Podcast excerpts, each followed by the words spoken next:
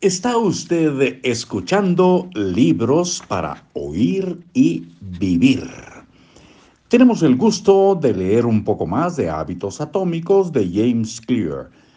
Soy Marcos Alfredo Coronado saludándoles y continuando con la lectura de este texto.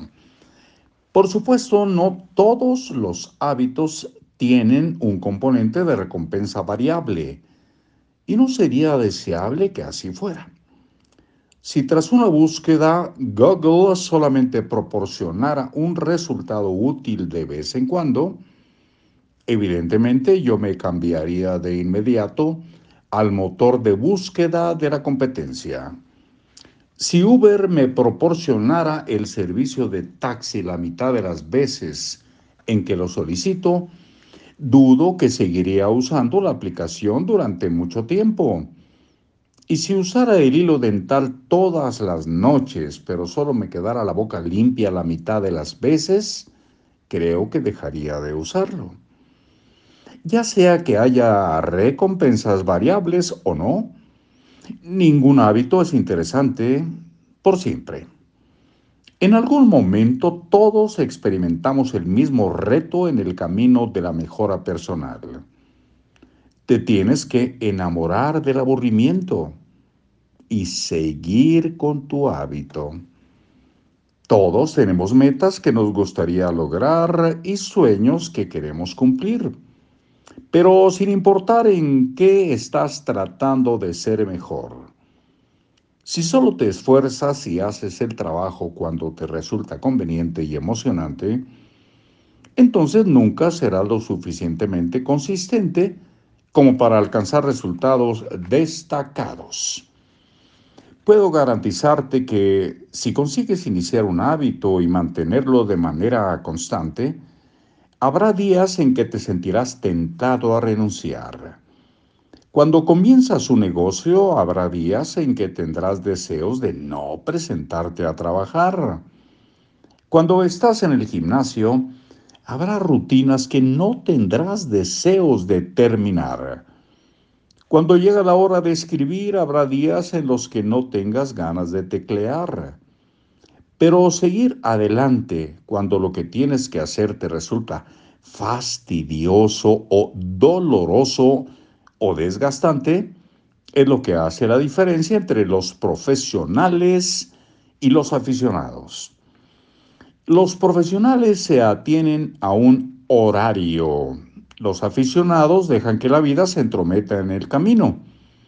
Los profesionales saben que es importante para ellos y trabajan con un propósito.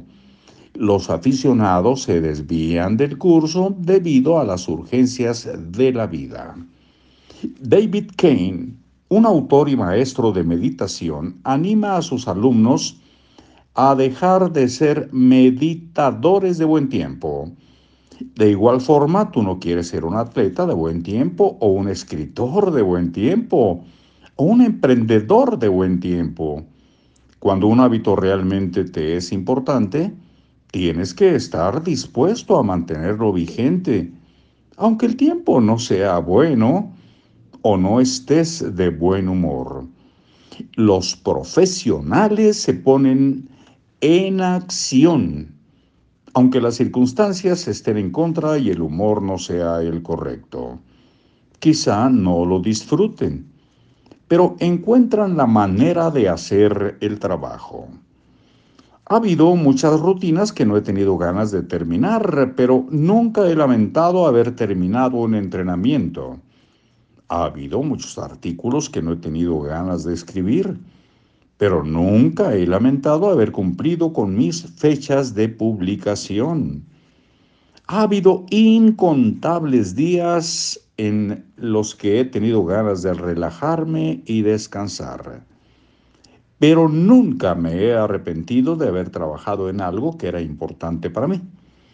La única manera de volverse excelente es mantenerse perpetuamente fascinado con repetir la misma acción una y otra vez.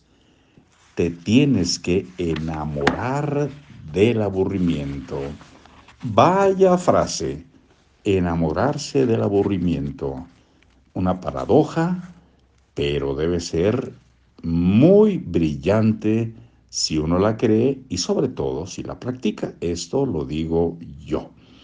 Mañana resumen del capítulo y nos trasladamos al siguiente, que es creo que el 20, sí, el 20. El inconveniente de crear buenos hábitos es el título. Hasta ese momento, que estén muy bien. Ánimo. Hasta luego.